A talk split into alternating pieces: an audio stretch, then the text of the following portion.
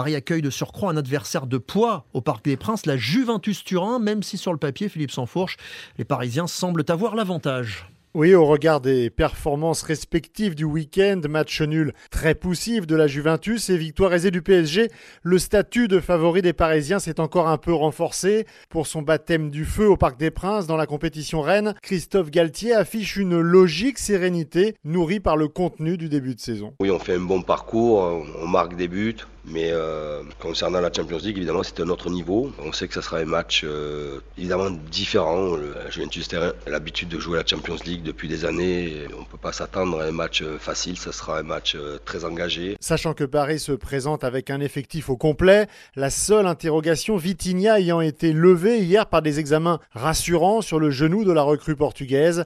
La Juventus, elle, ne peut vraiment pas en dire autant puisqu'au forfait déjà acté de Paul Pogba et Federico Chiesa, s'ajoutent de lourdes incertitudes sur les cas Rabiot et Di Maria, les deux anciens du PSG. Philippe fourche.